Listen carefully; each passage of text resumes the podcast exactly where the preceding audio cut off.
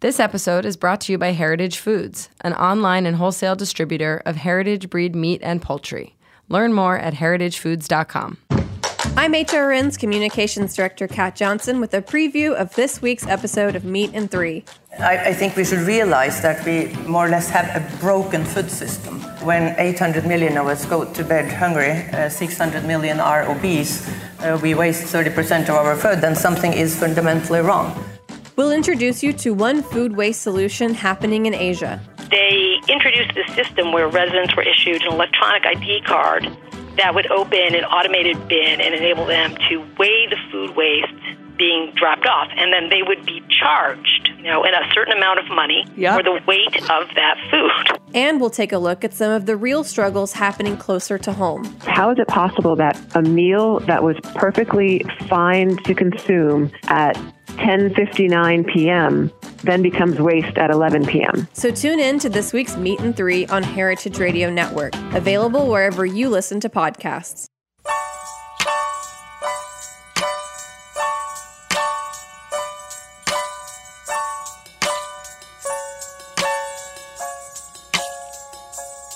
Una de las mejores cosas de la vida es que debemos interrumpir regularmente cualquier labor y concentrar nuestra atención en la comida. Luciano Pavarotti.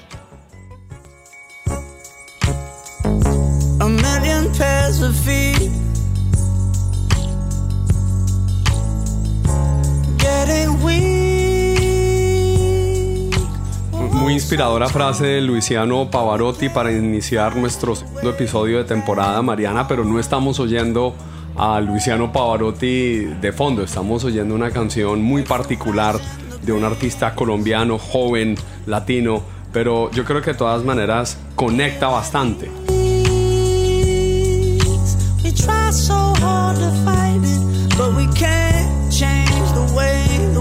No podemos cambiar la forma como sopla el viento. Esta es una canción mágica, sutil, volátil, inesperada, casi como, como los fruit flies. Así se llama esta canción y es un artista invitado hoy en Volvimos Radio que me tiene muy emocionada. Diego, cuéntanos de quién se trata. Gabriel Garzón Montano es un orgullo de la ciudad de Nueva York con raíces muy cercanas a Colombia. Es un placer tenerlo en nuestro show. Gabriel, un abrazo desde Nueva York. Me imagino que también usted está en la misma ciudad. Sí, estoy aquí en Brooklyn. Gracias por tenerme aquí. Estamos hablando de la manera en que cambia un músico que empieza a incluir más capas en su trabajo eh, y estamos hablando justamente de Jardín, el nuevo álbum. Hay una canción en particular que a Mariana eh, le fascinó y le tocó unas fibras. Me encantó Fruit Flies. Me pareció súper mm. soñadora y como dices tú, cinemática. Casi que me transporté como a un lugar pues muy especial, muy de verano. ¿Qué inspiró esta canción? Esa canción sale como desde desde la inspiración de Stevie Wonder. Entonces ahí esa canción como que yo estaba imitando un tema de él que se llama Pastime Paradise.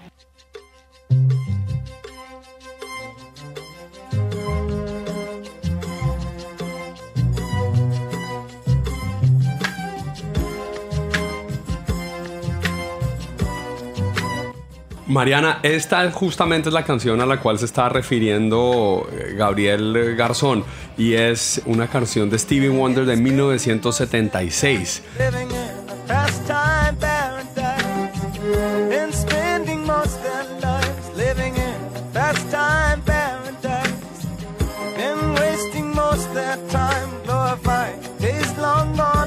Eh, oyes eh, la canción y el tono y no te acuerda a un rap muy famoso de los noventas? Me suena, me suena. Ese rap de Julio que cantaba eh, sobre lo difícil que era su vida en donde fuese que se crió este rapero de Los Ángeles, pero toma esa canción de Stevie Wonder y la aplica a una canción eh, que se llama Gangsta's Paradise en vez de la canción que estaba diciendo en estos momentos Gabriel, nuestro invitado. Es una combinación fascinante. Stevie Wonder 1976, Julio la reinventa en 1996 para esa película con Michelle Pfeiffer y ahora Gabriel Garzón la retoma y la vuelve suya propia, muy distinta, una, una base musical increíble.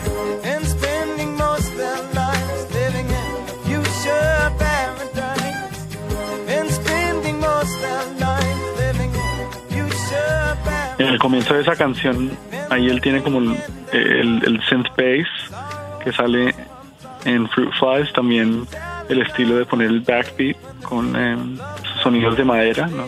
Ma- madera pegando a madera, y las campanas que se escuchan, las tibetanas que yo le puse a Fruit. Sí. Entonces es un, es un homenaje a Steely y pues el Moog y los acordes también, ese movimiento del, del major al, al, al menor sobre, sobre el mismo eh, tonic. Es una cosa que hace mucho Stevie. Entonces de ahí salió como la, la base musical, con movimientos también muy, muy baroque, inspirados por Bach y la manera como, y Chopin y la manera como lo maneja James Blake también, que, son, que son como las mismas influencias yo creo. Las raíces de esa armo- armo- armonía es, Bach. Eh, en la letra estoy observando como la, pues la raza humana y, y los movimientos que hace, ¿no? Y, y, y que sueña con otras cosas a veces, la mayoría del tiempo, y que uno tiene que ser fuerte para, para perseguir el sueño y seguir persiguiéndolo. Me encanta la conexión a través de la música clásica con la humanidad y obviamente desde Stevie Wonder hasta cualquier otro tipo de influencias que tenga Gabriel Garzón en su, en su proceso musical, desde los Beatles, Radiohead, Marvin Gaye incluso, eh, mucha música negra de Estados Unidos también, pero tengo entendido que usted también va a viajar a Colombia a sentarse a escribir y a trabajar eh, un nuevo proyecto musical desde las raíces colombianas. Sí, pues yo no sé qué me va a salir, ¿no? Pero me voy a Pereira a trabajar y a estar solo en la montaña, con una guitarra, un teclado como de juguete y unos micrófonos. Y sí, disfrutando de la soledad y de la falta de distracción y, y dejar el teléfono por allá perdido. Y a veces toca hacer eso porque las demandas de lo cotidiano y de lo mucho que requiere esta carrera en, en so-called pop music, em, que no es musical, ¿no? Hay bastantes responsabilidades que... Las no entrevistas de radio, qué mamera. Em, no, pues compartir con la gente, ¿no? Delicioso. Em, pero sí, me voy a, me voy a Pereira a trabajar. Qué bueno, ¿y por qué Pereira? Eh, tenemos una finca en Pereira, Ok, la familia. entonces sí, mi papá. Bueno, que viene el escape a la finca en Pereira, qué delicia. Uy, sí, qué envidia. Buen clima y buen, buen escape para poder concentrarse y que le salga algo muy de nuestras raíces que me parece buenísimo. No te imaginas ese clima idílico, los ingredientes tropicales, la paz, el campo. Y pues la Colombia, la, la tierrita, como decimos nosotros los colombianos, sobre todo con la familia de él y un familiar de él muy importante en la historia del país que fue Jaime Garzón, un comediante histórico, un- uno de esos hombres que cambia un país. Eh, Mariana, ¿qué recuerdos tienes de Jaime Garzón? Uy, recuerdo que en los momentos de toda la violencia y donde todo era oscuro, él traía humor. Él era el único personaje de la televisión, que era en ese momento la única forma de, pues, una, era radio y televisión de consumir información. Y él traía alegría. Y por eso lo mataron, por criticar al establecimiento a través de su muy fino, muy agudo, muy colombiano eh, humor. Jaime Garzón, que es tío de nuestro invitado, justamente. Uno de los personajes de Jaime Garzón que más recuerdo fue predecesor del el personaje que hizo grande a un presentador de la noche en los Estados Unidos, a Stephen Colbert. Stephen Colbert hizo un personaje grande que se llamaba Stephen Colbert también, cuyos ideales de extrema derecha se veían encarnados cada noche que él salía a dar sus presentaciones en Comedy Central. Entonces, ese mismo personaje de extrema derecha se lo inventó Jaime Garzón un par de décadas antes y se llamó en su momento Godofredo Cínico Caspa. ¡Qué orgullo patrio sentí al ver la revista esta semana que trae en la tapa al pacifista y cooperativo dignísimo gobernador de Antioquia, doctor Álvaro Uribe Vélez? Hombre de mano firme y pulso armado, líder que impulsa con su aplomado cooperativismo pacíficas autodefensas y él, iluminado en los soles de Faruk, ha dado en llamar convivir. Bueno, pero en todo caso, la conexión con Jaime Garzón es increíble y obviamente su talentosísimo sobrino. Y qué delicia que regrese a Pereira a crear música nueva. En español. ¿Cómo, cómo evoca usted a su tío? ¿O lo recuerda? ¿O cómo lo, o lo lleva presente? ¿O quizás no? Bueno, ¿cómo lo recuerdo? Como, como un mago, una persona muy especial, una energía impresionante y todo el mundo muerto de la risa. Y pues em, Jaime, sí, Jaime como mi mamá tenía una aura muy, muy fuerte, un personaje muy especial, muy inteligente. Y pues con Jaime íbamos a la calera, pasábamos tiempo. Él me enseñó ajedrez y la, y la pasábamos muy rico. Era como, como si llegara un, eh, pues el hermano grande, que es muy cubo, de otro amigo, ¿no? Cuando llegaba Jaime, como que, uy, qué rico pasar tiempo con este tipo.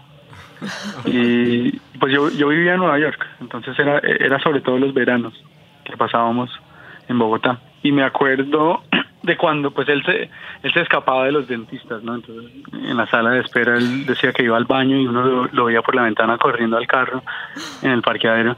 Y entonces se le pudrieron los dientes y ahí descubrió esa voz de Heriberto de la calle. Entonces estaba, lo fuimos a visitar y estaba en la cama mirando a Charlie Chaplin, que le fascinaba, y cuando hablaba sin los, sin los dientes falsos, la gente se moría de la risa, porque era como otro, otro otra persona, otro rostro. Y entonces, eh, es un recuerdo lindo. Qué espectáculo. Y la, y la, conexión también artística, me imagino, porque él fue un, artista del humor y usted es un artista de la música, de la conexión humana. Eh, una altísima sensibilidad tuvo él por el país, una altísima sensibilidad con la humanidad tiene usted, Gabriel. Qué bonito que nos cuente eso y muchas gracias porque sé que es algo que es quizás complicado de hablar o quizás lo ha hablado demasiado. Eh, pero quería preguntarle también por el país en ese sentido. Em, Jaime Garzón estuvo conectado con la política y, muy poniéndole todo de lleno y un mensaje muy fuerte, siempre lo hizo obviamente y lamentablemente por eso terminó su vida. ¿Usted le interesa la política colombiana o no quiere saber nada al respecto? ¿O qué siente cuando le preguntan sobre eso, cuando viaja, digamos, en esta ocasión a Pereira? Bueno, em, los viajes a Colombia como que sí siempre me provocan pensar en la situación para mí es muy triste cada vez que yo me pongo a leer sobre los actos muy violentos que cometen ciertos, pues e-, esos hermanos Uribe son un problema horrible, es, eh, es una vergüenza, ¿no? Tenemos un narcotraficante ahí básicamente em, controlando un imperio que tiene él ahí, básicamente, en, términos así muy fuertes y, y, muy vagos, pero esto lo que yo digo es verdad. Y es muy triste, es horrible. Entonces, em, lo que yo quiero es educarme más para poder la conversación. Y hay muchos procesos, ¿no?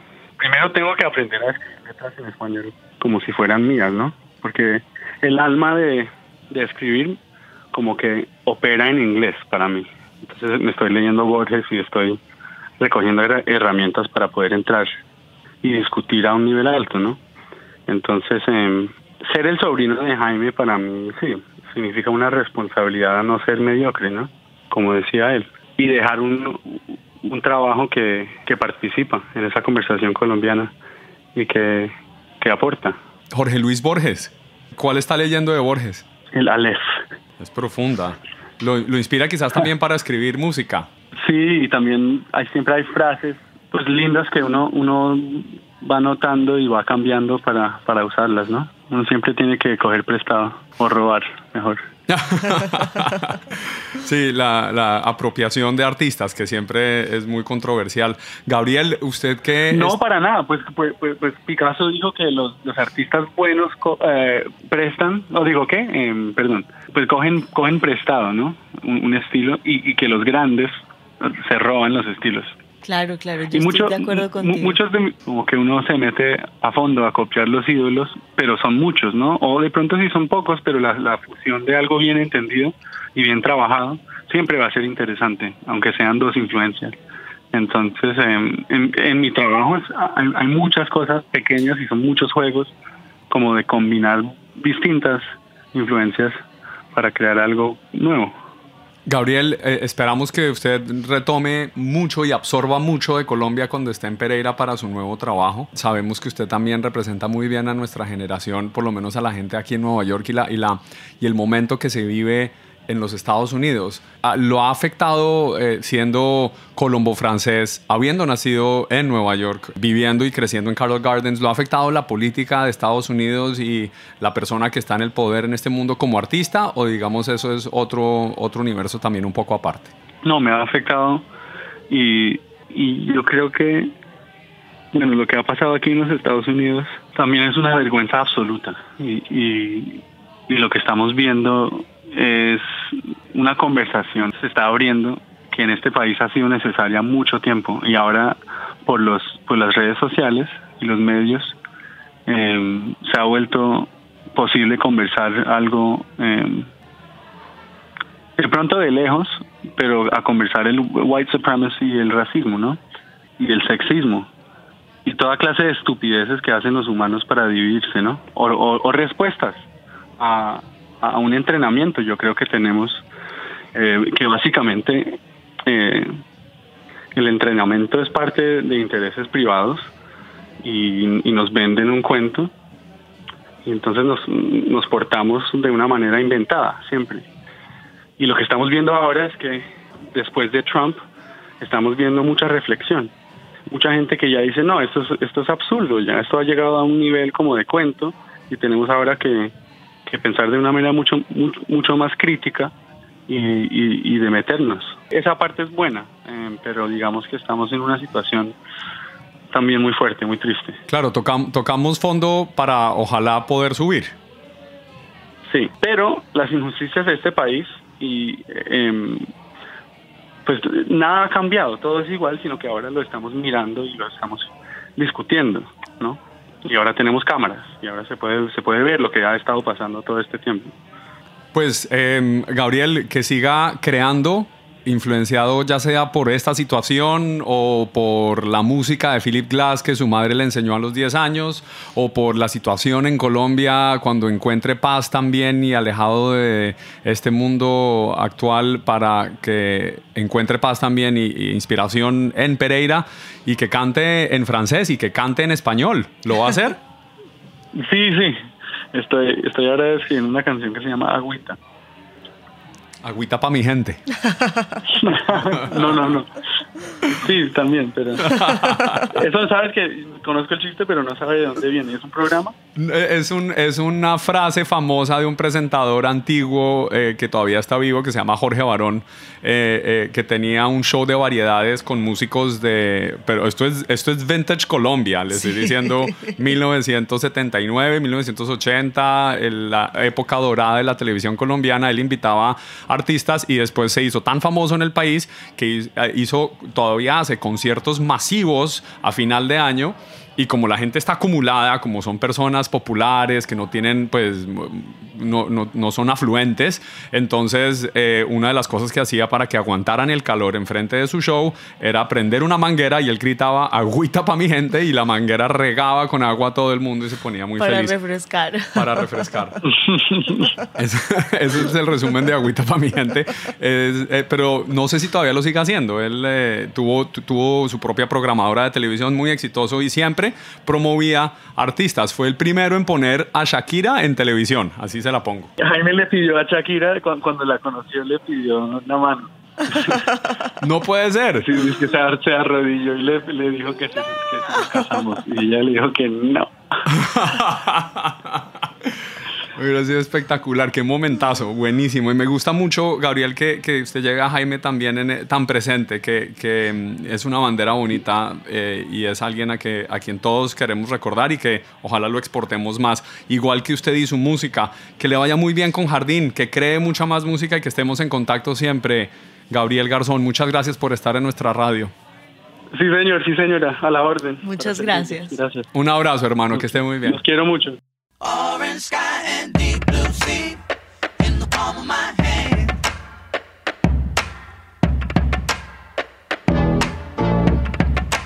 Golden child with your wild bright eyes, a scroll of poems in your hand.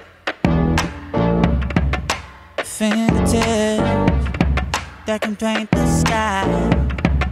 The desert floods at your command. Bueno, y nos vamos a despedir, Mariana, con otra canción de este talentosísimo colombiano neoyorquino.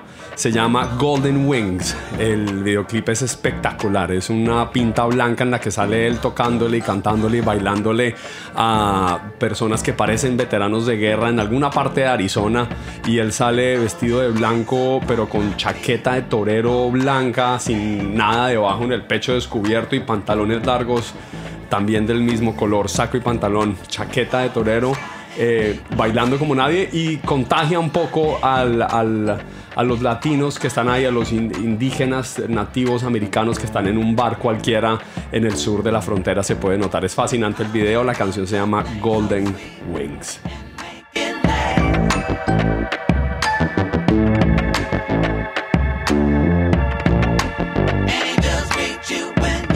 For listening to Heritage Radio Network, food radio supported by you. For our freshest content and to hear about exclusive events, subscribe to our newsletter. Enter your email at the bottom of our website, heritageradionetwork.org. Connect with us on Facebook, Instagram, and Twitter at heritage underscore radio. Heritage Radio Network is a nonprofit organization driving conversations to make the world a better, fairer, more delicious place. And we couldn't do it without support from listeners like you. Want to be a part of the food world's most innovative community? Rate the shows you like, tell your friends, and please join our community by becoming a member. Just click on the beating heart at the top right of our homepage. Thanks for listening.